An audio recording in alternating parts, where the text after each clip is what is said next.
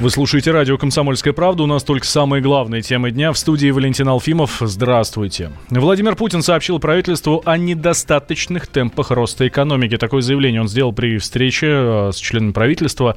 Президент также поставил задачи на следующий год. Правительство вместе с Центральным банком вышло на минимальный уровень инфляции, колеблется уже около 3%. Мы с вами на производственных совещаниях много раз об этом говорили. Говорили о том, что ну, может быть, не нужно стремиться к тому, что мы сегодня имеем, может быть, дать больше денег в экономику, тогда мы ее немножко раскачаем, разгоним. Но это все сослагательное наклонение, а то, что макроэкономический фундамент э, дает возможность э, развития, это совершенно очевидный факт. Что делать дальше, это мы с вами будем решать в ближайшее время. Но очевидно, что темпов роста, э, которых мы достигли, нам недостаточно. Сами об этом хорошо знаем. Много раз об этом говорили нужно сделать все для того, чтобы увеличить и темпы роста экономики, увеличить, улучшить ее структуру и качество. Этому посвящены, посвящены э, национальные проекты и цели развития. Вместе будем работать над тем, чтобы двигаться дальше по достижению этих целей. Также президент поблагодарил членов правительства за совместную работу в 2019 году и пожелал им всего доброго в году будущем. У правительства фактически нет никогда выходных. Дежурная служба работает вообще в режиме нон-стоп постоянно. Да, и э, находящиеся здесь коллеги, я знаю это по собственному опыту, общения с вами, знаю, что э, вы всегда э, на посту, всегда на связи, э, всегда в материале, всегда думаете о том, что предстоит делать в самое ближайшее время для того, чтобы качество работы нашей поднять на новый уровень. Я хочу вас поблагодарить за совместную работу в течение уходящего года и хочу пожелать вам всего самого доброго в новом году. Подвел итоги года также и премьер-министр Дмитрий Медведев. Он рассказал, что 2019 год стал годом преобразования экономики. 2019 год стал началом довольно сложного процесса преобразования экономики и социальной сферы, началом работы по национальным приоритетам, по национальным целям. И каждый из министров здесь присутствующих, вице-премьеры, соответственно, каждый на своем месте старался внести свой вклад на реализацию этих задач. Я исхожу из того, что эта работа сложная, но ей дан неплохой старт. Реализация национальных проектов вошла в нормальный график. Сегодня сегодня после вот этой встречи в известной степени поздравительной такой, у нас еще будет все равно рабочее совещание, рабочий президентский совет в Кремле, где коллеги будут э, отчитываться о том, каких успехов достигли и какие задачи еще не решены. Ну, еще Дмитрий Медведев добавил, что реализация нацпроектов вошла в нормальный график. Число пострадавших при жесткой посадке вертолета в Авинкийском районе Красноярского края возросло до 16. Об этом сообщают медики. Власти региона ранее из-за аварии ввели режим чрезвычайной ситуации. Все экстренные службы собрались в специальном оперативном штабе. Причины произошедшего называют «снежный вихрь». С подробностями корреспондент «Комсомольской правды» Мария Мишкина.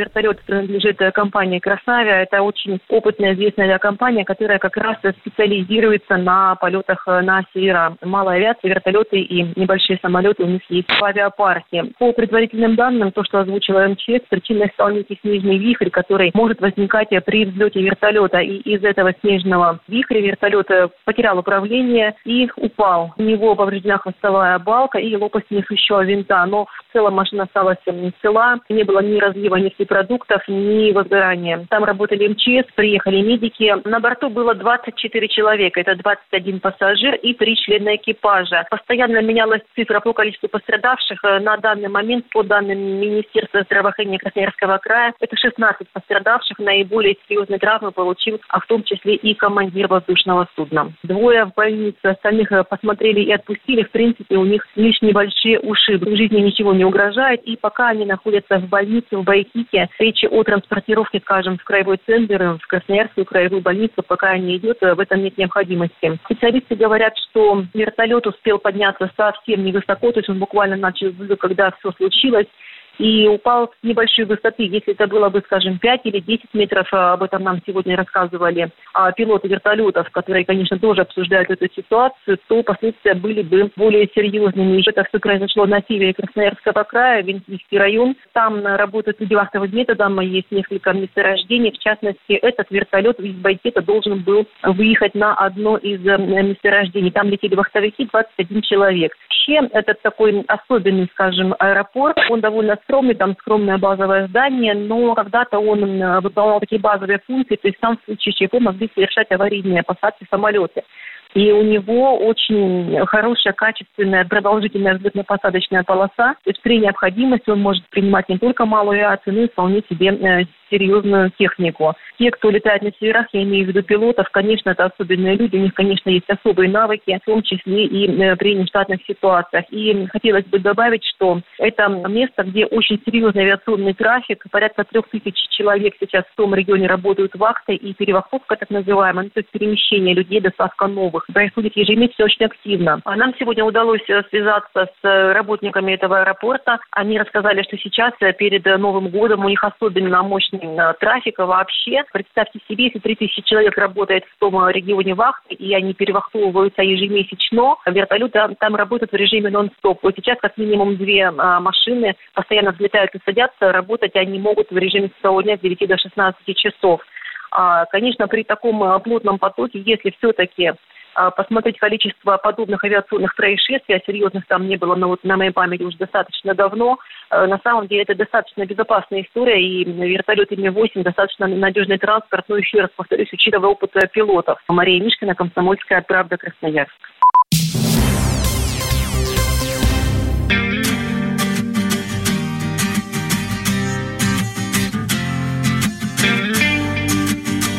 Но где ты, Барбара?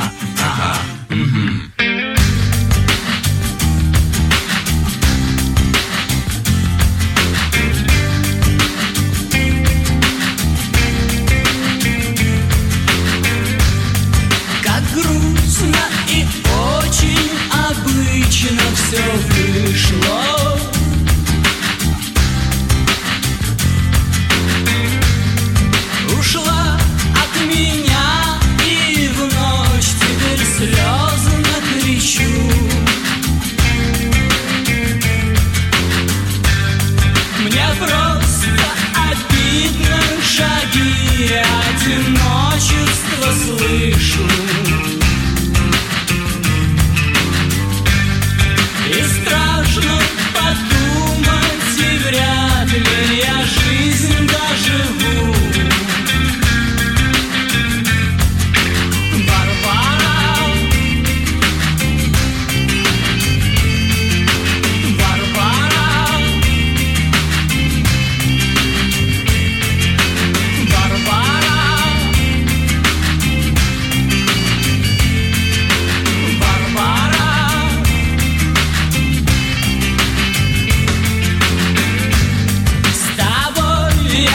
готов был бежать на край света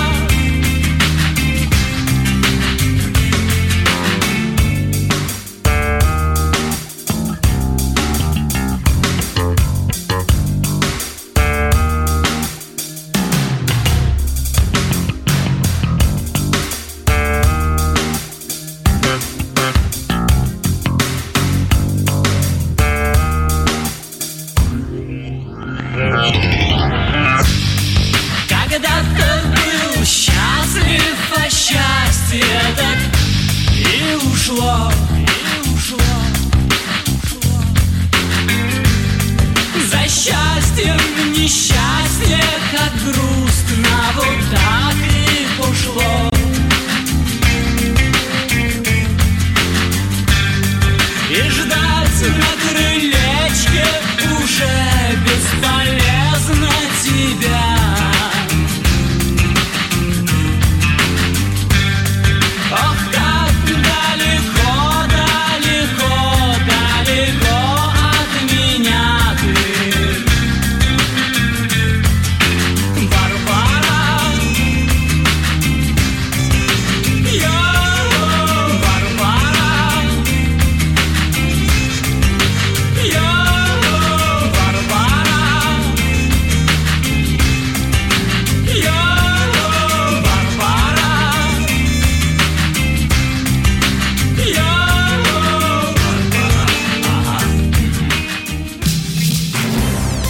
Темы дня.